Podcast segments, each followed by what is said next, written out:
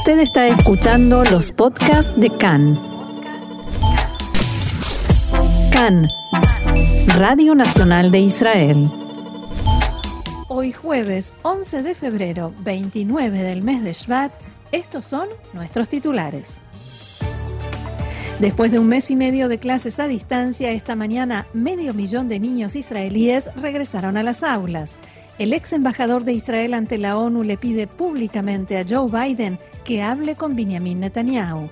Itamar Ben-Gvir asegura que formará parte de la próxima Knesset y del gobierno y desde el Likud lo niegan.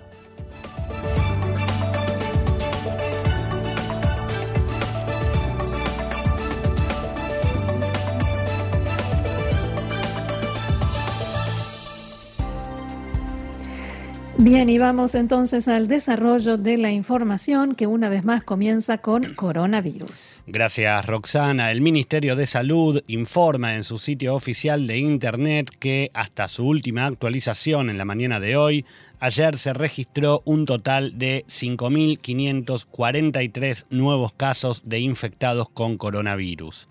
Según los datos proporcionados, sobre las pruebas realizadas, un 7,5% arrojaron resultados positivos. Actualmente, Israel tiene más de 67.000 pacientes con el virus activo, de los cuales 1.040 se encuentran en estado grave y 322 requieren la asistencia de un respirador. Desde el inicio de la pandemia, más de 712.000 personas contrajeron coronavirus, de los cuales 5.266 fallecieron a causa de la enfermedad. Respecto de la campaña de vacunación, ayer la cifra de vacunados con la primera dosis se acercó a las 3.700.000 personas, mientras que más de 2.300.000 de ellas ya tienen su proceso de vacunación completo con la segunda dosis aplicada. A nosotros siempre nos gusta mirar el lado lleno, la parte llena del vaso, así que el dato relevante del día, terminamos la semana con un porcentaje de casos positivos que vuelve a bajar respecto del día anterior, algo que se reiteró durante toda la semana y seguimos atentos a esta cifra, manteniendo el optimismo dentro de la situación. Siempre. Y tal como estaba previsto, casi medio millón de alumnos regresaron en la mañana de hoy a las escuelas de gran parte del país. La medida que habilita al 20% de la población estudiantil generó cierto clima de alivio entre los padres que pudieron llevar hoy a sus hijos a los colegios, pero por otro lado genera un alto grado de incertidumbre acerca de lo que ocurre en muchas ciudades, sobre todo las más grandes, donde existe diferencia entre lo que sería el color general de la ciudad y el color que tienen los diferentes barrios que la componen. Esto siempre de acuerdo al programa del semáforo que distingue a las ciudades según la cantidad de personas infectadas con coronavirus. Las últimas directivas que las autoridades emitieron a última hora de ayer determinan que en estos casos los vecinos volverán, o sea, los vecinos de este barrio volverán a estudiar no en base al color de la ciudad, sino según cada barrio en particular. De esta manera, el puntaje de cada barrio, el color de cada barrio se otorgará de acuerdo con el número de vacunados y no con el número de contagios, como decías vos, Roxana, que es lo que ocurre generalmente con el sistema de semáforo. Al respecto, el alcalde de Jerusalén anunció que en su ciudad las clases no se reanudarán por completo por el momento. En Ramat Gan y en Beersheba tampoco los niños concurrirán a las escuelas por lo menos hasta el próximo domingo. A ver, para ordenar un poco el caos, ¿se puede estudiar, por ejemplo, en un barrio rojo si está dentro de una ciudad verde? Estamos empezando a hacer un arcoíris ya. Sí, me hace acordar al cuento ese en hebreo del hombrecito verde. Pero no, nada que ver. No, nada que ver por el momento. Lo que determina la posibilidad o no es únicamente dónde está ubicada la escuela, para entender un poco. Es decir, ah. Si la escuela está dentro de una ciudad verde, amarilla o naranja, naranja siempre y cuando cumpla con los criterios de vacunación, todos los estudiantes pueden ir a clases. No hay restricciones para moverse entre barrios dentro de una misma ciudad. De hecho, y esto aplica sobre todo para los maestros que no necesariamente deben vivir cerca de sus, de sus lugares de trabajo, si un docente vive en un barrio rojo pero trabaja en un barrio verde, tiene que ir a trabajar. También el caso inverso es válido, es decir, si el docente vive en un barrio, supongamos, amarillo, pero la escuela está en un barrio rojo, no debe ir a trabajar. Igualmente, repetimos que estos ejemplos aplican solamente en el caso de ciudades que tienen diversos colores entre sus barrios. Aquellas ciudades con un único color regresan o no según corresponda a cada ciudad. Le digo el comentario que me surge así en inglés. Por favor. es un inglés muy explícito. Sí, bueno, sigamos adelante con más información. Mientras el aeropuerto Ben Gurión permanece cerrado hace casi tres semanas, en la tarde de ayer se permitió el arribo de un vuelo de rescate proveniente de Dubái. Tal como indican las directivas para el regreso al país, los más de 100 pasajeros, todos israelíes, debieron presentar un permiso del Comité de Excepciones junto con una prueba de coronavirus con resultado negativo antes de subir al avión. Además, debieron firmar, a modo de consentimiento, una declaración de salud por la cual se comprometían a permanecer aislados en un hotel en caso de ser necesario. De hecho, hubo algunos casos, aunque mínimos, de pasajeros a los que se les autorizó el aislamiento en sus casas, mientras que la gran mayoría fue trasladada a hoteles en micros escoltados por la policía. En Emiratos Árabes Unidos quedaron imposibilitados de subir al vuelo varios israelíes que no recibieron el visto bueno del Comité de Excepciones aun cuando declararon haber salido de Israel antes del 25 de enero pasado. Recordemos que la medida de cierre de Ben Gurión estableció esa fecha como una especie de bisagra entre quienes necesitan obtener el permiso de excepción y aquellos que pueden regresar al país sin tener que solicitarlo. En la mañana de hoy, varios centros comerciales abrieron sus puertas en contra de lo que indican las medidas tomadas por el gobierno para esta etapa de la salida del cierre. El centro Big de Carmiel y los centros comerciales de Petactigua y de Batiam decidieron volver a sus rutinas de trabajo con sus locales abiertos de acuerdo con sus propios diseños de protocolos y seguridad. De esta manera, autorizaron el acceso a menores de 60 años que han recibido una dosis de la vacuna y a mayores de 60 que ya, se han aplicado ambas dosis. Los empleados de seguridad de cada centro repartieron entre los visitantes calcomanías con la frase que decía estoy vacunado e incluso permitieron el ingreso a personas que declararon no estar vacunadas pero que presentaron un certificado de recuperación de coronavirus. En Carmiel, de hecho, minutos después de la apertura, la policía llegó al lugar e impartió denuncias entre los infractores.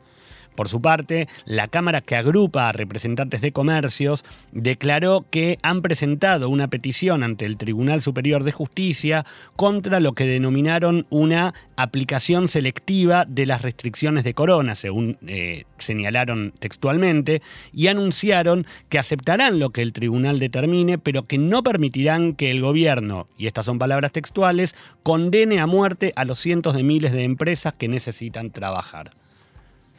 Y quien también se manifestó contra las medidas de salida del cierre es el Consejo de la Asociación de Hoteles, que en las últimas horas emitió un comunicado declarando que si no se regula un plazo exacto para la apertura de los hoteles de todo el país, estos abrirán incluso sin permiso durante la próxima semana. Algunas cadenas hoteleras señalaron hoy que la industria está asfixiada y no pueden seguir viviendo en una situación de incertidumbre. Además agregaron que no hay razón para no abrir mañana mismo los hoteles ubicados en localidades verdes o amarillas y dentro de 10 días hacerlo en el resto del país. Se me ocurre, Gaby, que puede, puede llegar a ser un incentivo, ya que en este momento se buscan incentivos para que quienes todavía no lo hicieron vayan a vacunarse, la posibilidad de eh, poder ir a mm, unos días de vacaciones a un hotel en, tantos, en uno de los tantos bellos lugares que tiene este país, en el norte, centro, sur, si uno está vacunado, recibió las dos dosis de la vacuna, entonces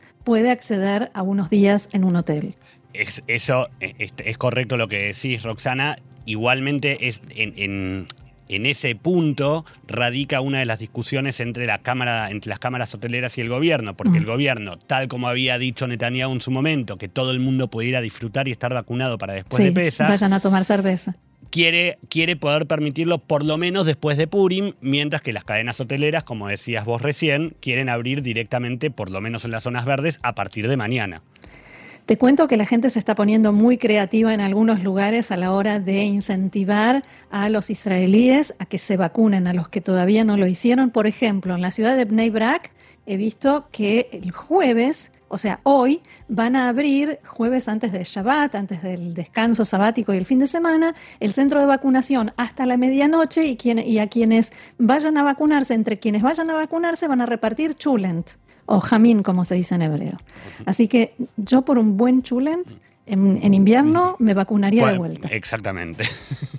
Cambiamos de tema en, el ángulo de la información. Fuentes palestinas informaron acá que de cara a las elecciones anunciadas por la autoridad palestina, el gobierno de Israel autorizó a uno de los líderes de Ramallah a reunirse con Marwan Barghouti, uno de los principales dirigentes del partido Fatah, preso en Israel y condenado a cinco cadenas perpetuas.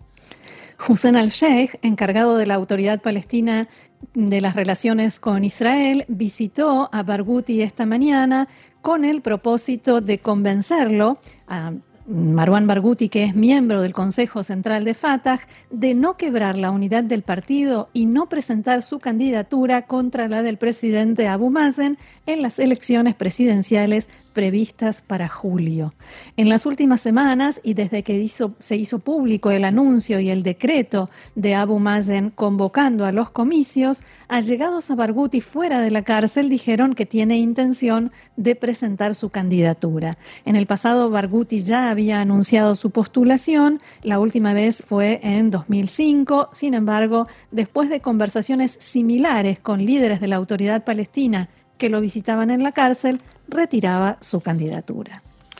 La Agencia Internacional de Energía Atómica informó que Irán comenzó a fabricar uranio metal, lo que constituye una nueva violación del acuerdo que firmó en 2015. El informe de la agencia indica que, textuales palabras, se verificó la producción de 3,6 gramos de uranio metal en la planta de Isfahan. Cabe destacar que el uranio metal puede usarse como para fabricar armas nucleares. Las autoridades iraníes alegan que esta producción tiene como objetivo producir combustible como parte de sus actividades de investigación y desarrollo. Por otra parte, miles de iraníes desfilaron en la tarde de ayer por todo el país en sus vehículos para conmemorar el aniversario número 42 de la Revolución Islámica. Según los medios oficiales, la celebración se llevó a cabo sin concentraciones ni desfiles debido a la amplia expansión del coronavirus que rige en Irán por estos días. Sí, por supuesto que no faltaron las consignas de muerte a Israel, muerte a Estados Unidos, la quema de banderas israelíes, a pesar de las circunstancias y de lo particular de las conmemoraciones. Seguimos adelante. El gobierno de Emiratos Árabes Unidos anunció que el ministro de, Estado de Asuntos Exteriores, Anwar Gargash, fue reemplazado y asumirá un nuevo cargo. Gargash fue uno de los principales protagonistas del proceso de normalización de las relaciones con Israel el año pasado. La medida forma parte de una pequeña reorganización del gabinete ordenada por el gobernante de Dubái y el primer ministro de Emiratos, jefe, jeque, perdón, que también es el jefe, jeque Mohammed bin Rashid, que hizo el anuncio en Twitter. Gargash, que ocupó el segundo puesto más importante en asuntos exteriores desde 2008, se convertirá en asesor diplomático del presidente de Emiratos, el jeque Khalifa bin Zayed. El jeque Mohammed bin Rashid escribió en Twitter que Gargash fue uno de los pioneros más importantes del trabajo político emiratí, que logró generar grandes transformaciones en nuestro trabajo en política exterior y en las relaciones diplomáticas regionales e internacionales.